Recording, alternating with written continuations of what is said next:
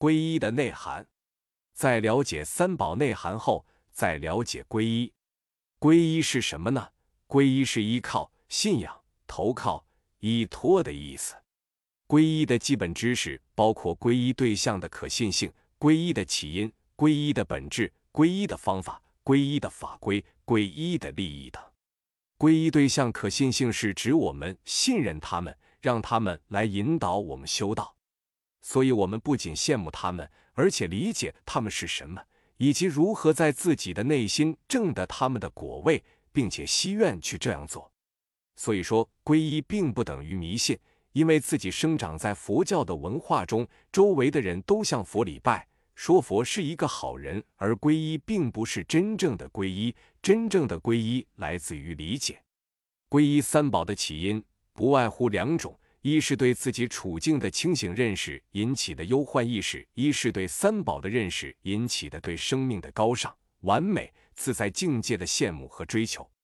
认识到轮回是苦。所以，先心目往生极乐世界，最终成佛。皈依有言辞皈依和心灵皈依两种。念诵皈依的经文，并非真正的皈依，只有内心那种全身心的投靠，才是真正的皈依本质。皈依的方法有多种，一般不出知道三宝功德而皈依，知道三宝作用而皈依，产生信心而皈依，以及为以三宝为皈依处。